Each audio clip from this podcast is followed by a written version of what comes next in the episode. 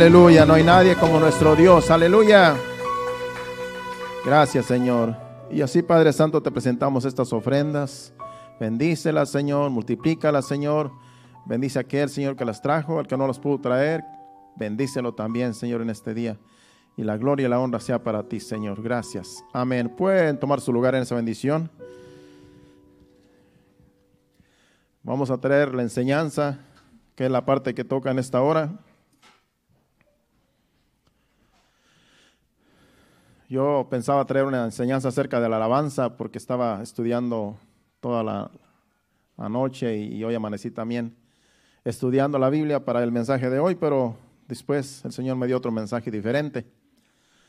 Hay otro día traeremos lo que es la alabanza, lo que es la alabanza que le traemos a Dios aquí cada vez que nos reunimos y también en su casa, donde quiera que usted esté, cuando usted le alaba al Señor, le adora, le da alabanza y cánticos nuevos eso es de olor grato ante su, presencia y de eso se agrada a Dios, de los santos que le adoran, que le alaban.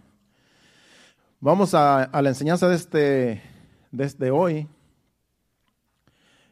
Es acerca de, de Juan el Bautista. Casi no, no se habla en ninguna enseñanza de Juan, de Juan el Bautista, porque Juan el Bautista solamente fue un instrumento que abrió el camino, preparó el camino para que Jesucristo viniera y, fue bautizado por él, por Juan el Bautista, Jesucristo. Pero de ahí, pues, ese fue su ministerio. Predicar acerca del arrepentimiento, bautizar a todos los arrepentidos. Y después Jesucristo vino, fue bautizado por él pero su ministerio no terminó allí, sino que siguió hasta que, hasta que murió, hasta, lo que, hasta que lo encarcelaron.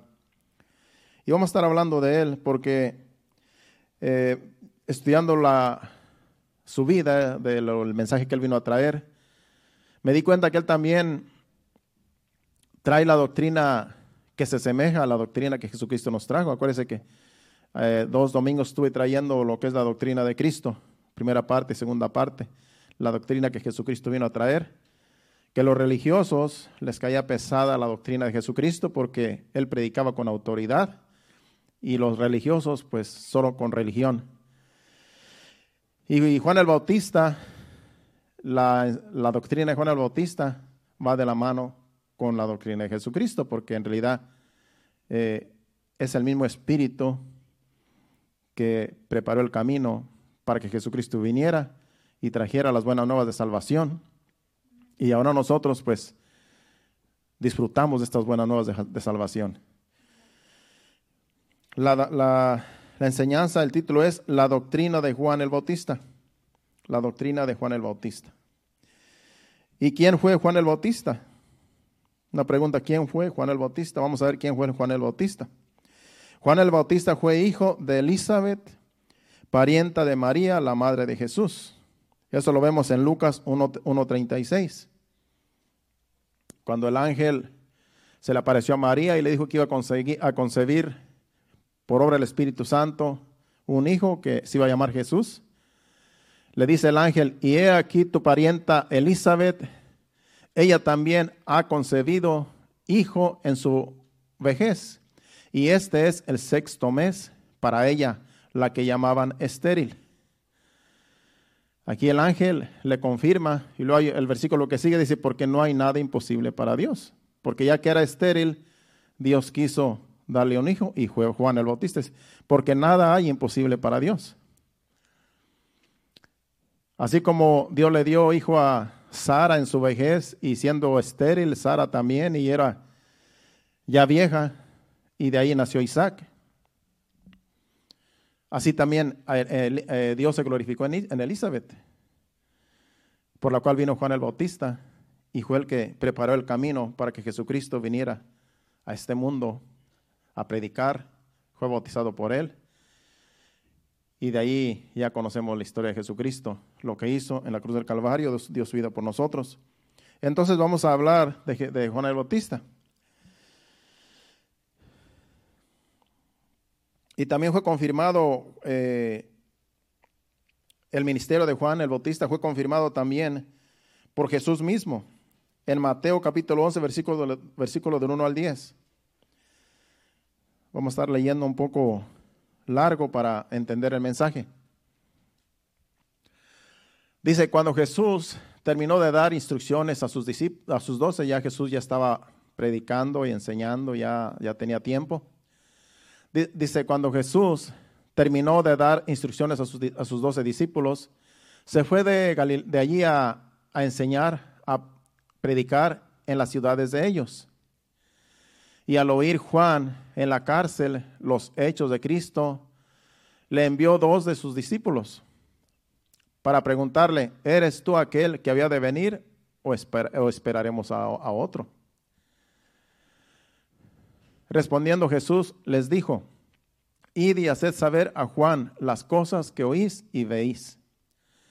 Los ciegos ven, los cojos andan, los leprosos son limpiados, los sordos oyen, los muertos son resucitados, y a los pobres es anunciado el Evangelio. Y bienaventurado es el que no haya tropiezo en mí. Mientras ellos se iban, comenzó Jesús a decir de Juan a la gente, ¿qué, saliste a ver al desierto? ¿Una caña cascada por el viento? ¿O qué saliste a ver a un hombre cubierto de vestiduras delicadas? He aquí, los que llevan vestiduras delicadas en las casas de los reyes están. Pero ¿qué saliste a ver? a un profeta, sí, os digo, y más que profeta. Porque este es de quien está escrito, he aquí yo envío mi mensajero delante de tu faz, el cual preparará tu camino delante de ti. Él fue el que preparó el camino delante de Jesucristo. Un profeta, más que profeta. Y ahí sigue hablando más de Juan el Bautista. Dice que de los nacidos de mujer no hay uno mayor que él.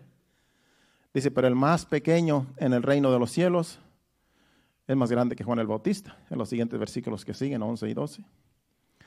Así es que todo aquel que nace en el Evangelio, que nace de nuevo, es pequeño en el reino de los cielos, porque es un pequeñito que nace en, en lo que es el Evangelio. Dice, pero el más pequeño en el reino de Dios, mayor es que Juan el Bautista. Dando a entender Jesucristo que el reino de los cielos es, es un misterio porque, porque en realidad es, es algo que nosotros no podemos ni siquiera imaginar lo que es el reino de Dios, sino lo que está escrito en las escrituras. Porque está el reino de tinieblas y está el reino de luz. Y a veces Dios nos revela a nosotros un poquito de su reino, un poquito de lo que es el reino de Dios, de cómo se mueve, o por medio de las escrituras, Dios nos revela cómo se mueve el reino de Dios. Hay ángeles, hay querubines, serafines. El libro de Apocalipsis habla, de todas estas cosas, de, todo lo que en el ámbito espiritual, y habla de seres que no se puede ni siquiera describir, que son creación de Dios. Y a veces nosotros tenemos sueños o visiones de lo que es el reino de Dios, un poquito. Pero es algo que no podemos nosotros entender porque estamos en este mundo material y el espiritual es más real que el material. Entonces, nosotros nos estamos limitados a tener conocimiento del mundo espiritual, del reino de Dios. Solamente lo que Dios nos puede revelar por medio de las escrituras es lo que podemos entender y lo que Dios nos quiere revelar por medio de sueños y visiones. Pero el reino de Dios es algo, algo inimaginable. Hasta que estemos ahí en la presencia de Dios, hasta entonces vamos a darnos cuenta lo que es el reino de Dios. Y vamos a decir, y yo allá en la tierra afanándome por las cosas materiales, si me hubiera dado cuenta de un principio lo que es el reino de Dios, lo que es estar en la presencia de Dios, vamos a decir, desde que yo nací, hubiera buscado a Dios, les aseguro. Pero como no, no lo vemos, porque estamos acostumbrados a ver este mundo terrenal o material y creemos que aquí esto es majestuoso. Pero cuando estemos en la presencia de Dios, allá en su gloria, no vamos a querer saber nada de este mundo, se los aseguro. Aún dice la Biblia en Apocalipsis que, que allá no va a haber llanto, no va a haber, tristeza, no va a haber dolor, no va a haber aflicción, no va a haber nada de lo que aquí sufrimos. Dice que Dios enjuagará toda lágrima.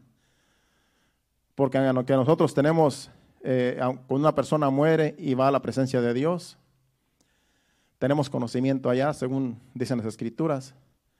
Pero allá la gente no está triste por los que se quedaron. Allá es algo que como que Dios lo pone a las personas que se van de este mundo en esa paz, que sobrepasa todo entendimiento, que solamente el que está en la presencia de Dios puede experimentarlo. Nosotros solamente nos limitamos a creer lo que dicen las escrituras. ¿Cuántos dicen amén? Bueno, ahí está Jesucristo mismo eh, hablando de lo que de quién era Juan el Bautista, un tremendo hombre de Dios, profeta, dice que es mayor, dice que no se levantó de los nacidos de mujer un profeta como Juan el Bautista. Bueno, como el tema es la doctrina de Juan, hablemos ahora de su doctrina. Su doctrina va de la mano de la doctrina de Jesús. Es sobre el arrepentimiento y sobre el bautismo de lo que era el, ministerio de Juan. Vamos a Mateo capítulo 3, versículos del 4 al 12. Porque él predicaba el arrepentimiento y también bautizaba. Y también el Evangelio de Jesucristo habla del arrepentimiento y también habla de que hay que bautizarse. O sea que el Evangelio de, de Jesucristo, que Jesucristo vino a traer, está combinado con el, la predicación de Juan con la doctrina de Juan, porque viene de Dios la doctrina de Juan. En aquel tiempo había religiosos, fariseos, saduceos, como en tiempos de Jesús, cuando ya trajimos la enseñanza de la doctrina de Jesús. Y Juan el Bautista se levantó en contra, antes de que Jesucristo iniciara su ministerio, porque no podía iniciar su ministerio hasta que fuera bautizado por Juan. Entonces ya Juan estaba bautizando y predicando cuando Jesucristo vino y fue bautizado por Juan. Y allí inició su ministerio de, Jesucristo, trae las buenas nuevas de salvación, pero ya el camino había estado preparado por Juan. Ya los fariseos tenían a, Juan, el pueblo estaba con todo el pueblo de, Judea y Jerusalén y alrededor, estaban, aceptaban el, la doctrina de Juan, el bautismo de Juan y la, y la, y la prédica de Juan. Cuando Jesucristo vino, pues fue peor porque pues vino el mero, como dijo, como dijo Juan el Bautista, yo no soy digno de ni siquiera desatar el, el calzado de su, la correa de su calzado. Entonces los fariseos de por sí no podían con Juan y luego vino Jesucristo, menos pudieron. Por eso se enfurecieron, por eso lo llevaron a la cruz. Porque se enfurecieron, tanto que varias veces querían matar a Jesús antes de tiempo. En una ocasión los hizo enojar tanto que había un despeñadero y lo querían arrojar por el despeñadero para que se matara, pero dice que, que pasó con, enfrente de ellos y no se dieron cuenta, porque Dios, como Jesucristo era Dios, Él podía hacer lo que Él quería. No era su tiempo, no, podía, no iba a morir, Él tenía que morir crucificado y iba a morir por manos de los judíos. Así es que ya por sí Juan el Bautista les hacía la vida pesada a los fariseos, los saduceos, los escribas, todos los religiosos. Imagínense, vino Jesús y, le, fue, peor a los religiosos. Bueno, pues ahí vemos a, ya leímos capítulo 3 de, vamos ahora a Mateo 3 del 4 al 12, o es el que no, ese es otro. Vamos ahora a Mateo capítulo 3 del 4 al 12. Vamos a ver aquí eh, cómo, cómo estaba Juan. Dice, y Juan estaba vestido de pelo de camello y tenía un cinto de cuero alrededor de sus lomos y su comida era langostas y miel silvestre. Uh, déjala ahí un poquito, porque al decir que eran langostas, no eran langostas de la que está en Red Lobster, donde usted puede ir y le dan un plato con una langostota bien gordita y está bien buena la carne. Las langostas que comía él eran chapulines. ¿Cuántos conocen los chapulines? Allá en Oaxaca se, los comen fritos, ¿verdad? Aquí el hermano Victoriano sabe. Y por aquí hay una tienda aquí que se llama la Mixteca, ahí he visto en unas bolsitas los chapulines que varias veces me han querido dando ganas de comprar, pero no me he atrevido. Un día de estos voy a comprar porque se me antojan, porque tienen, están condimentados con su chile, chile picoso.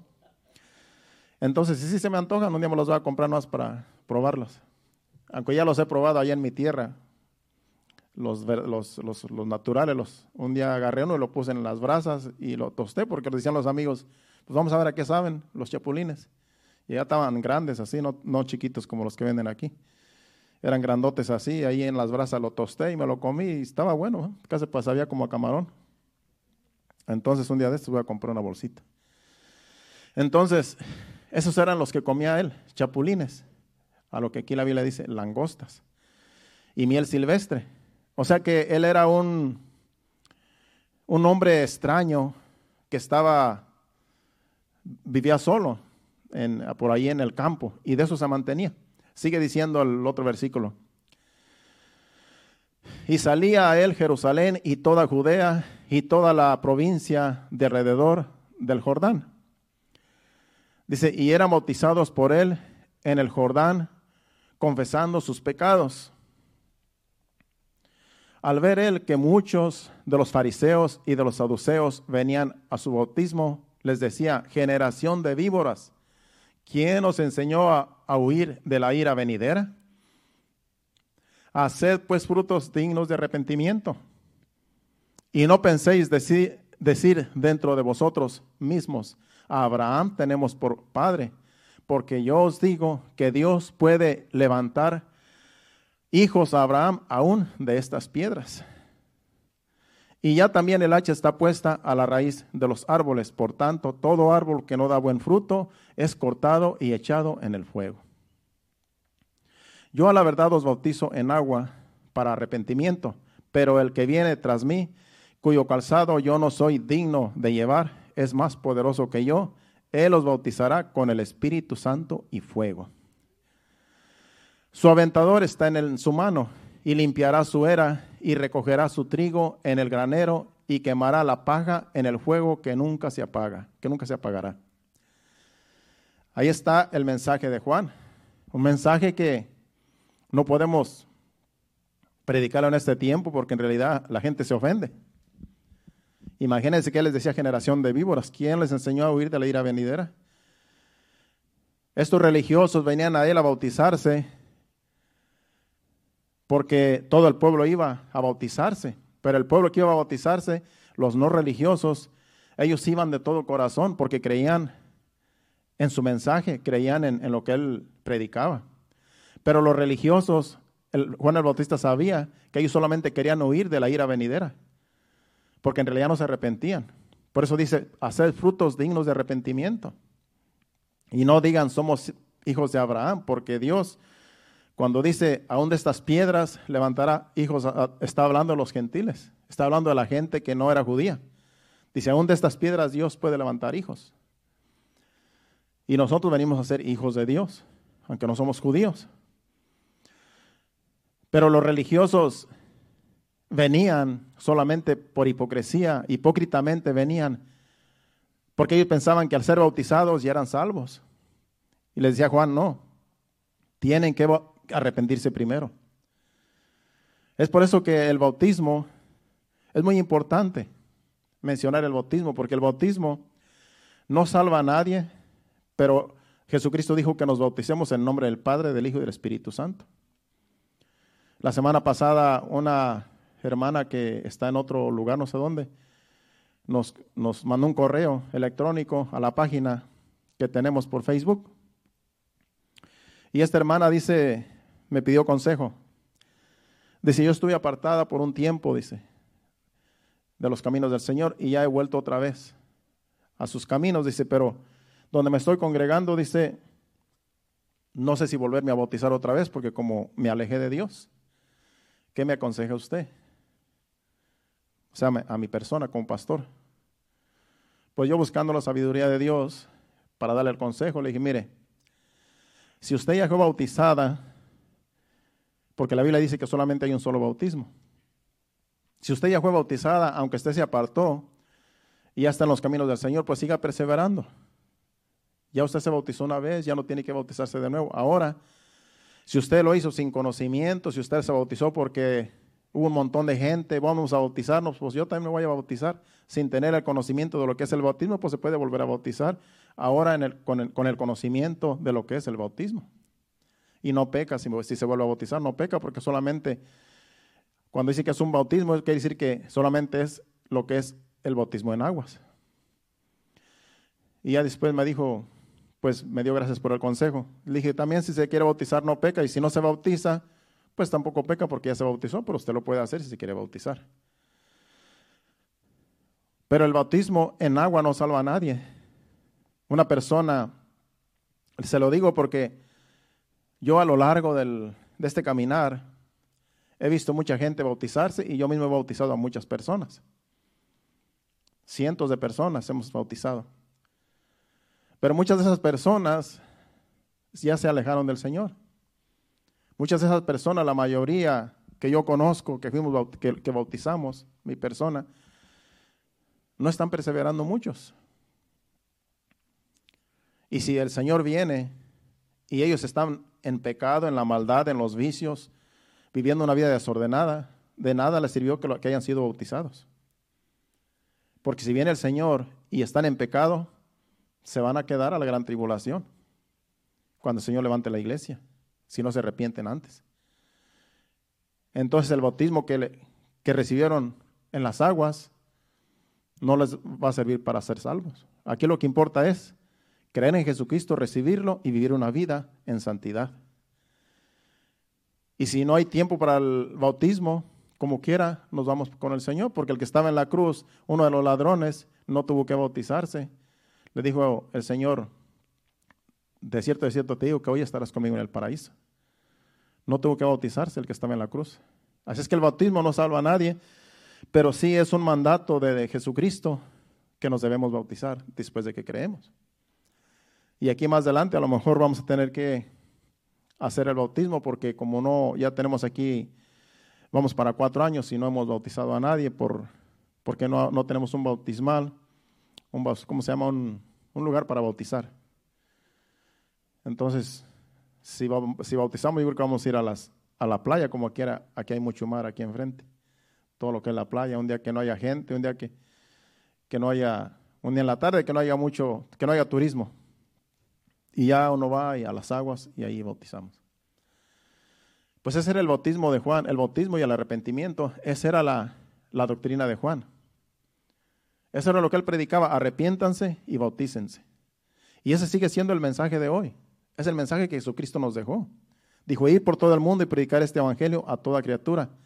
El que creyere y fuere bautizado será salvo y el que no creyere será condenado. Es el mismo mensaje. Arrepentimiento, perdón de pecados, bautismo. Eso es lo que Jesucristo nos mandó a hacer, a predicar y a bautizar. Bueno, lo interesante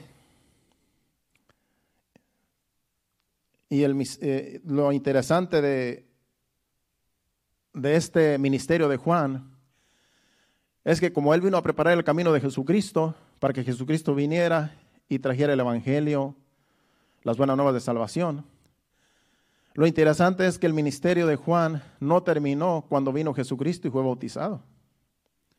Era para que hubiera dicho eh, Juan el Bautista, bueno,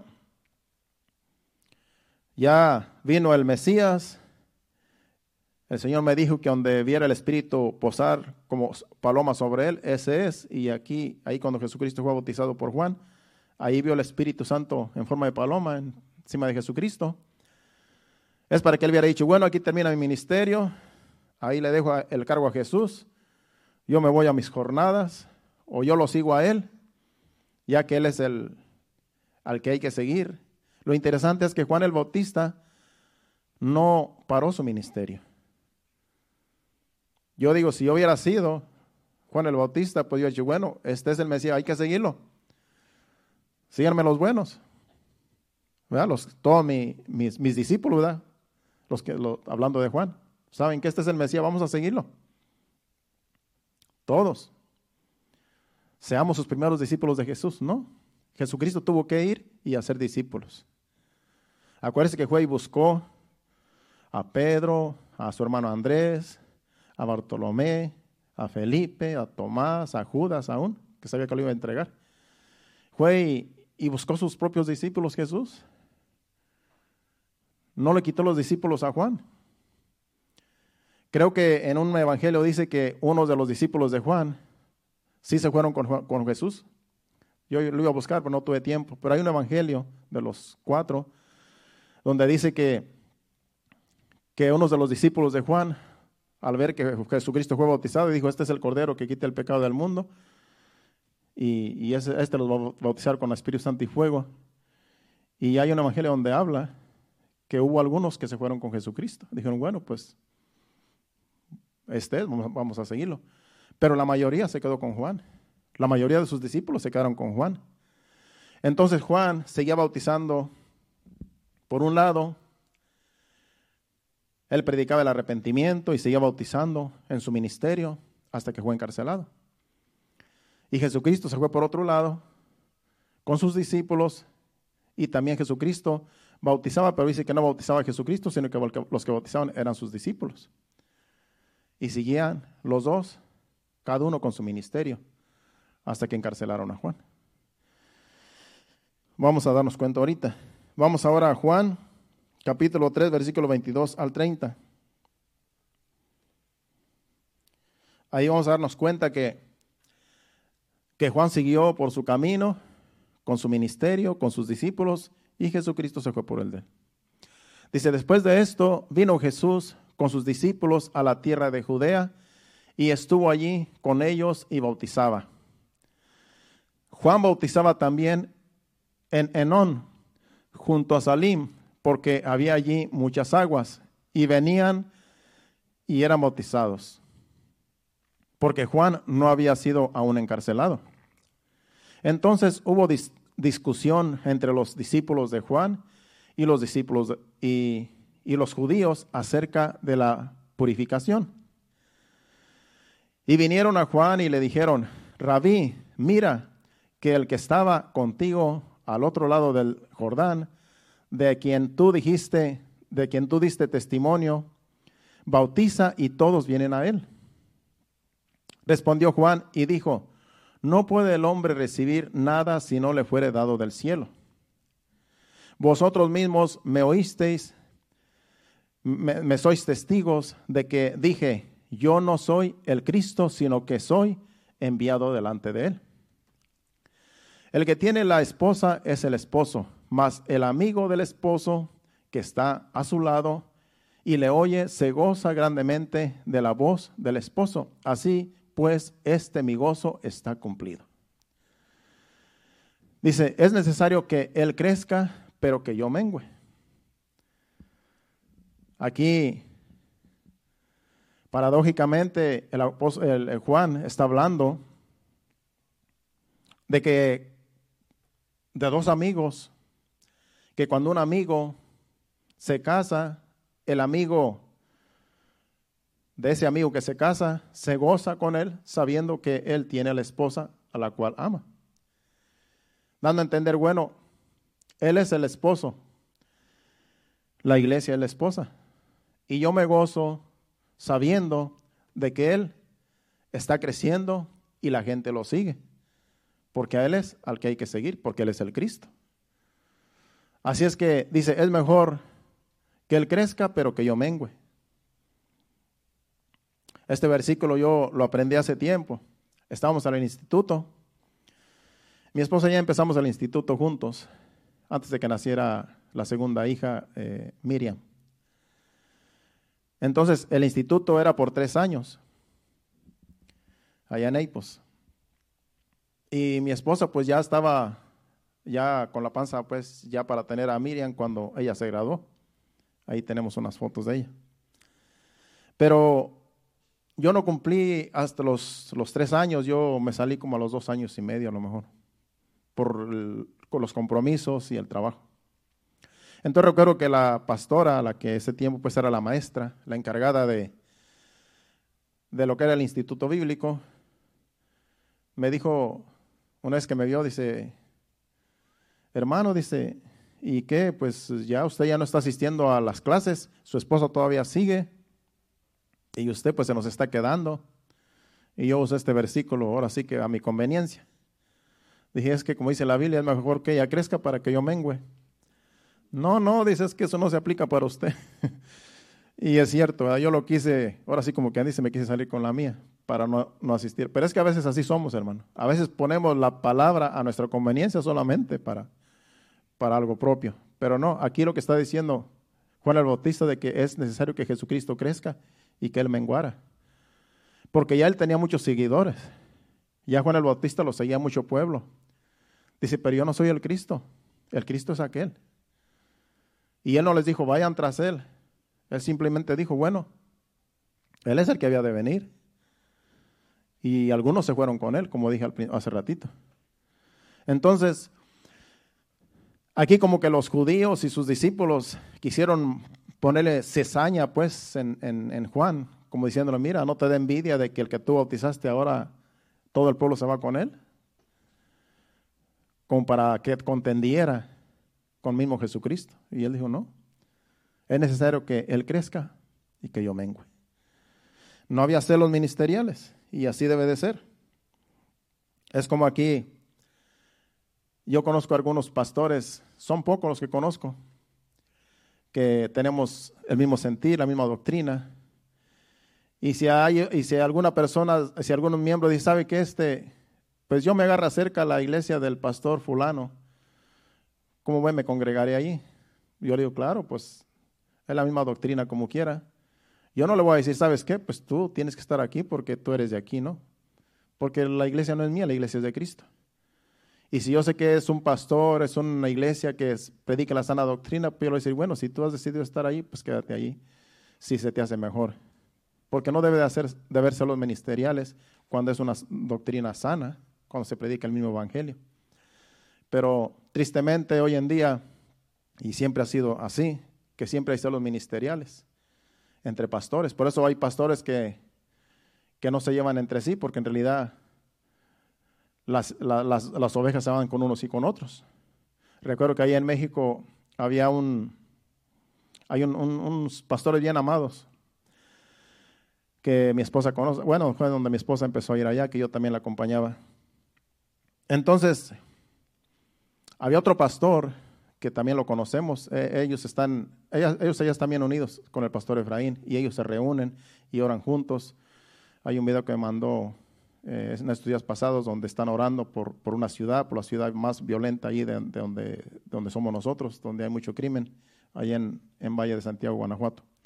Y se están reuniendo a la presidencia a orar un grupo de pastores. Y ahí están ellos los que nosotros conocemos.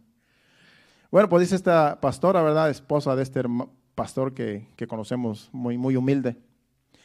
Dice que, que en una ocasión, pues este, había muchas muchas doncellas en, su, en la congregación. Y dice que pues ya se estaban quedando porque pues este, se estaban poniendo ya viejitas, pues.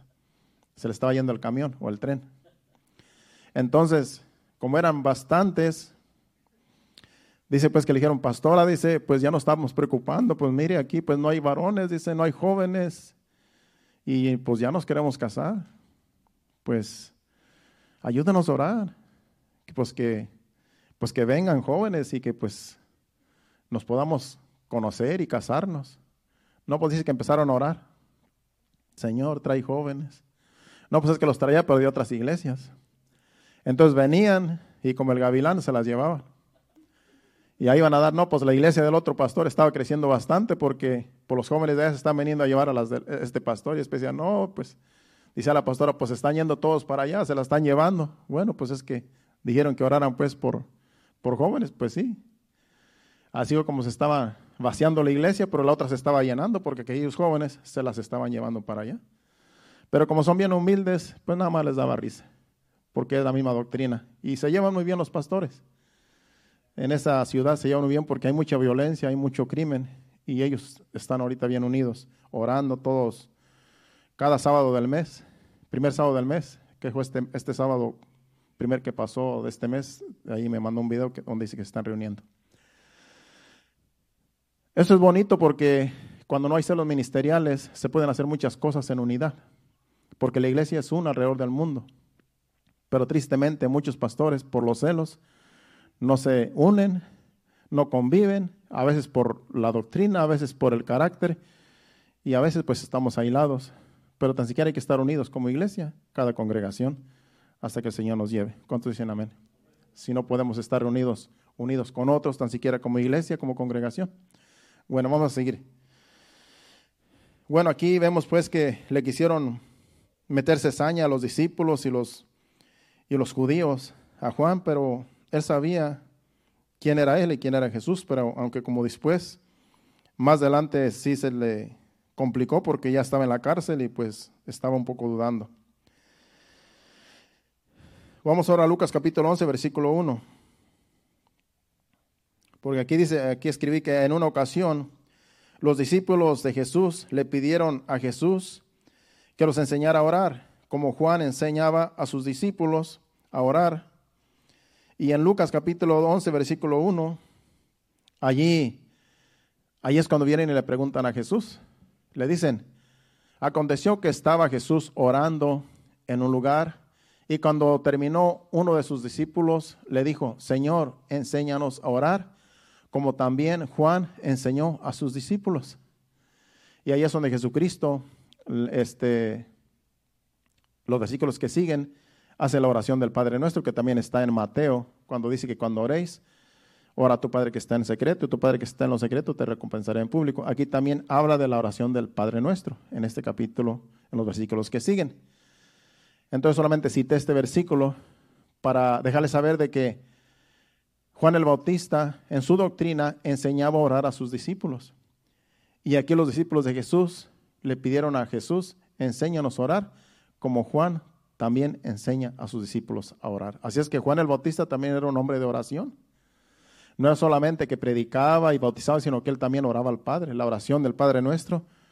Él también estaba conectado con el Padre, por eso él sabía lo que hacía, porque era un tremendo profeta. Él fue enviado para preparar el camino y el Espíritu Santo lo dirigía en todo su ministerio.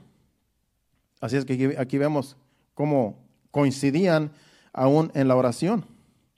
La doctrina de Juan era semejante a la de Jesucristo, porque también confrontaba a los religiosos. Ahora vamos a, a los minutos que me quedan, vamos a ver qué tan fuerte era la predicación de Juan el Bautista, porque acuérdense que Jesucristo en la, en la, en la enseñanza que traje uno y dos de la doctrina de Jesús, confrontaba a los religiosos, que ellos seguían la, la ley de Moisés, y Jesucristo dijo, oíste que, oíste que fue dicho diente, ojo por ojo y diente por diente, mas yo os digo, no resistas al que es malo.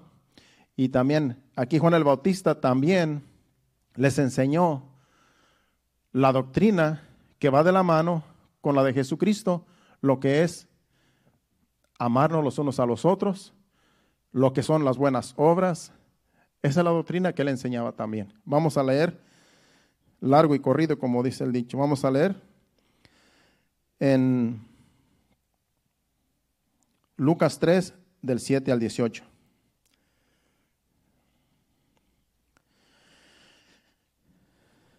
Vamos a ver aquí cómo Juan el Bautista también confrontaba a los religiosos y también les decía a los, a los seguidores lo que debían de hacer en su doctrina. Porque le preguntaban, ¿qué debemos de hacer? En otras palabras, enséñanos cómo hay que vivir la vida cristiana.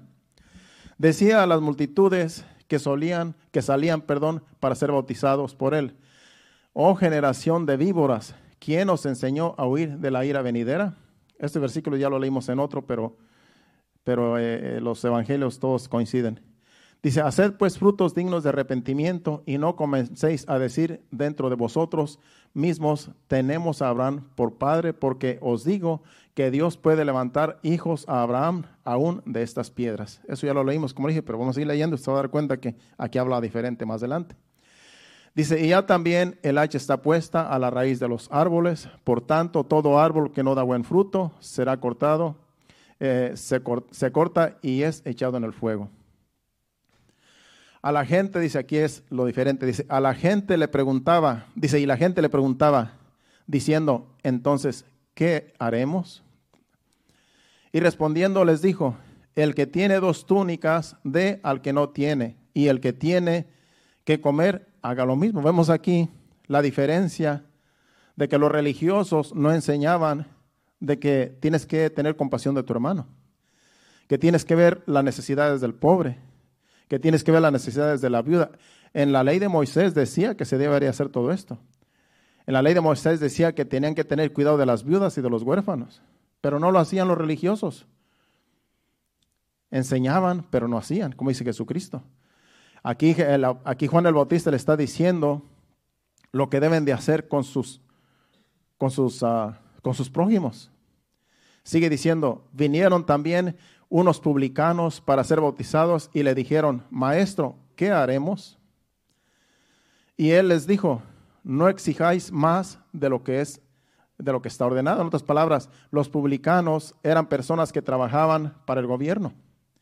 Y sabemos que los que trabajan para el gobierno en todos los países son extorsionistas. Sacan, le sacan el dinero a la gente para hacerse ricos. Y dicen, no exijan más de lo que es de lo que está establecido. En otras palabras, no extorsionen. Sean justos. Trabajen para el gobierno, pero no roben al pueblo. No le saquen al pueblo que ya está pobre. En otras palabras, piensen en los pobres, no piensen en ustedes mismos, piensen que la gente está necesitada y no le quiten lo que no tiene. Sigue otro, el otro versículo dice, también le preguntaron unos soldados diciendo, ¿y nosotros qué haremos? Y les dijo, no hagáis extorsión, aquí es lo que dice, no hagáis extorsión a nadie, ni calumniéis, y, y contentos con vuestro salario. Los soldados estaban acostumbrados a extorsionar. Así como en nuestros países, la policía, el tránsito, todos están acostumbrados a extorsionar. Y dice, no extorsionen a nadie, ni calumnien, y contentos con vuestro salario. Es difícil en nuestros países, y a lo mejor aquí casi no se ve, pero en nuestros países existe la extorsión en todos lados. Y el policía, en vez de que te dé un ticket, tú le das dinero para que no te dé un ticket. Esa es extorsión. Se hacen ricos con la gente pobre. Le dice a los soldados, no hagan eso. Conténtense con su salario. Conténtense con lo que les da el, el gobierno. Eso es la doctrina de Juan el Bautista. Dijimos que íbamos a leer hasta el 18. O si no, nos vamos hasta el 20. Sigue diciendo, como el pueblo estaba en expectativa, preguntándose todos en sus corazones si acaso Juan sería el Cristo, respondió Juan diciendo a todos, yo a la verdad os bautizo en agua, pero viene uno más poderoso que yo, de quien yo no soy digno de desatar la correa de su calzado. Él os bautizará en Espíritu Santo y fuego. Su aventador está en su mano y limpiará su era y recogerá el trigo en su granero y quemará la paja en fuego que nunca se apagará. Con estas y otras muchas exhortaciones anunciaba las buenas nuevas al pueblo. Dios nos vamos al 18 y al 20. Entonces Herodes, el tetrarca, siendo reprendido por Juan a causa de Herodías, mujer de Felipe, su hermano, y de todas las maldades que Herodes había hecho. El 20 dice, sobre todas ellas añadió además esta, encerró a Juan en la cárcel. Por eso encerraron a Juan y le cortaron la cabeza después. Porque Juan, como era un profeta, sabía que Herodes estaba con su cuñada Tenía de mujer a su cuñada, la, esposa de su propio hermano, Felipe. La tenía como esposa y todos sabían, todos en el gobierno sabían, pero como él era el, el que mandaba, él sentía que podía hacer lo que quería. Y le dijo, no te es lícito tener la mujer de tu hermano. Y por coraje lo metió en la cárcel y ahí fue su muerte. De ahí no salió. Hasta que después le cortaron la cabeza en una fiesta. Vemos aquí Juan el Bautista hablando duro y tendido en contra de los religiosos, en contra aún de los gobernadores. Él no titubeaba para decir, esto está mal, esto no se debe hacer, esto sí se debe hacer, hay que hacer obras dignas de arrepentimiento si quieren ser salvos. Y esos profetas necesitamos en estos días, porque ahora los profetas que hay hoy en día le dicen a la gente, todo está bien, Dios te ama, sigue tu vida, solamente trae los diezmos y las ofrendas y Dios te ama. ¿No? Si, si, si vamos a ser profetas hay que hablar lo que la Biblia dice. Estás mal, tienes que arrepentirte. Si no, te vas a ir al infierno y allá, ¿quién te va a sacar? Pero esos profetas ya casi no hay.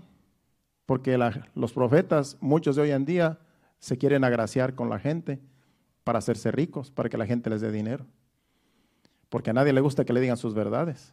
A nadie, le gusta que le digan que están mal y que tienen que arrepentirse.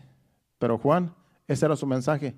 Arrepentimiento para que haya perdón de pecados y bautizarse y amarse los unos a los otros, como es el mensaje de Jesús. Bueno, vamos a terminar ya.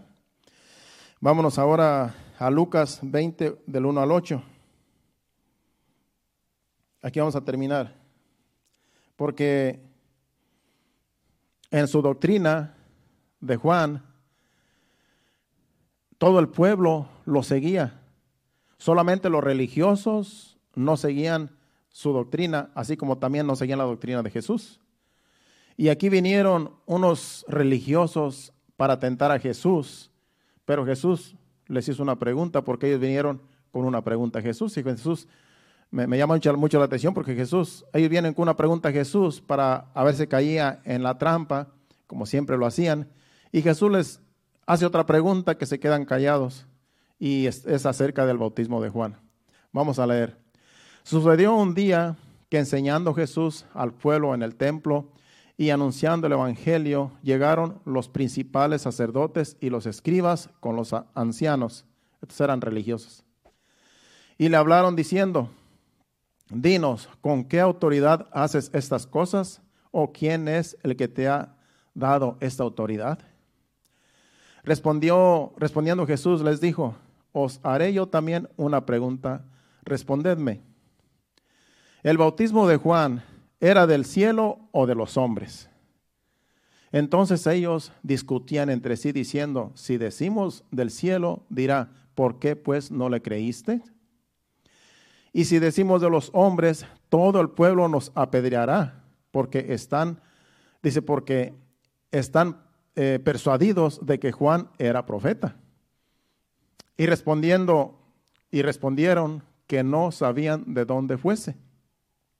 Entonces Jesús les dijo, yo tampoco os diré con qué autoridad hago estas cosas.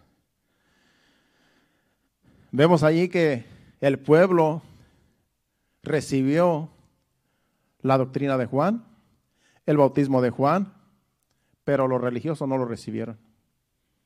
Y prefirieron aquí mejor callar, porque dijeron, todo el pueblo lo sigue, todo el pueblo cree que Juan que el, bautismo de Juan viene del cielo. Y ellos como eran religiosos tenían que estar de acuerdo con el pueblo, porque ellos como religiosos tenían que, tenían que estar de acuerdo con el mensaje de Juan, pero ellos no estaban de acuerdo porque en realidad ellos eran religiosos y no querían saber nada de la doctrina de Juan ni de la doctrina de Cristo, sino ellos querían seguir con su propia religión, sus dogmas y todo lo que ellos, sus rituales. Y Jesucristo los dejó con la boca callada porque todo el pueblo le creyó a Juan. Todo el pueblo le creía su doctrina. Y en base a Juan, en base a su doctrina, le creyeron a Jesús. Y hasta hoy en día este evangelio se sigue predicando gracias a este profeta Juan, que se dejó usar, preparó el camino de Jesús. Jesús nos trajo su doctrina, el evangelio de salvación. Y aquí estamos predicando la misma doctrina de Juan la misma doctrina de Jesucristo. ¿Cuántos dicen amén? Nos ponemos de pie, le damos gracias a Dios, esa ha sido la enseñanza. Espero que no se hayan dormido, no me fijé si alguien que se durmió, pero como quiera está grabado, después lo, lo escucha. Yo lo escucho también a veces, porque a veces digo, voy a ver qué dije fuera de orden para corregirme. Y algunos me dicen, ¿sabe que esto no estuvo bien? Esto que dijo como que no, no se entendió. Nos ponemos de pie y le damos gracias a Dios por su palabra, por el mensaje. Y nos vamos a retirar a nuestros hogares, no sin antes darle un canto de adoración a nuestro Dios, a nuestro Señor, Padre, Hijo, Espíritu Santo. Y que el Señor añada más bendiciones al mensaje que Él nos trajo hoy. ¿Cuántos dicen amén? Cierre sus ojos, levante sus manos, preparemos este ambiente para este canto de despedida y así nos vamos a nuestros hogares a descansar en la presencia del Señor. Gracias Señor. Gracias Padre. A ti sea toda la gloria y toda la honra. Gracias. Te adoramos Señor. Gracias, gracias Señor. ¿A quién iré? ¿A quién iré? Si solo tú tienes palabras de vida, ¿a quién iré? ¿A quién iré? ¿A quién iré? Si solo tú tienes palabras de vida,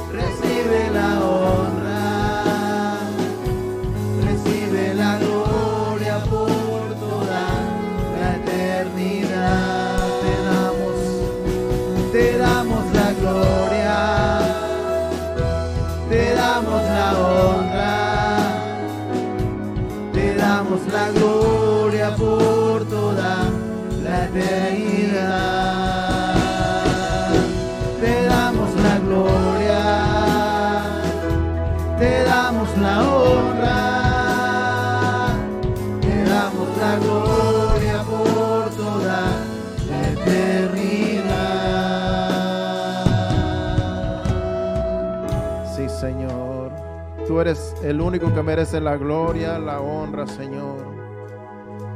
Porque nosotros siervos inútiles somos, Señor, por lo que debemos hacer eso hacemos, Señor. Queremos hacer tu voluntad, Señor, en, en nuestra vida, Señor. Que tú nos guíes con tu Espíritu Santo siempre a toda verdad, Señor. Que podamos ser fieles al llamado, Señor. Que podamos ser fieles a tu palabra, Padre. Que podamos, Señor, hacer obras dignas de arrepentimiento, Señor, como dice el mensaje, Señor. Para así, Señor amado, estar un día en tu presencia, Señor, por toda la eternidad, Señor. Y ahí, Señor amado, para siempre, Señor. Ayúdanos a perseverar hasta el final, Señor, porque el camino es largo y necesitamos tu presencia para ir, Señor amado, junto a ti, Señor, siguiendo tus pisadas hasta el final, Señor. Ayúdanos, te lo pedimos en el nombre de Jesús. Padre, nos despedimos de este lugar, mas no de tu presencia, pidiéndote que nos lleves con bien a nuestros hogares, guía nuestros vehículos, quita todo tropiezo, Señor, todo obstáculo, y que todos lleguemos a nuestro hogar a descansar en tu presencia. Y el día de mañana que podamos levantarnos fortalecidos con el poder de tu gracia. Te lo pedimos en el nombre de Jesús. Llévanos con bien. Amén y amén. Dios le bendiga. Estamos despedidos aquí el viernes a las 7.30. Hacia adelante, iglesia. Cristo viene pronto.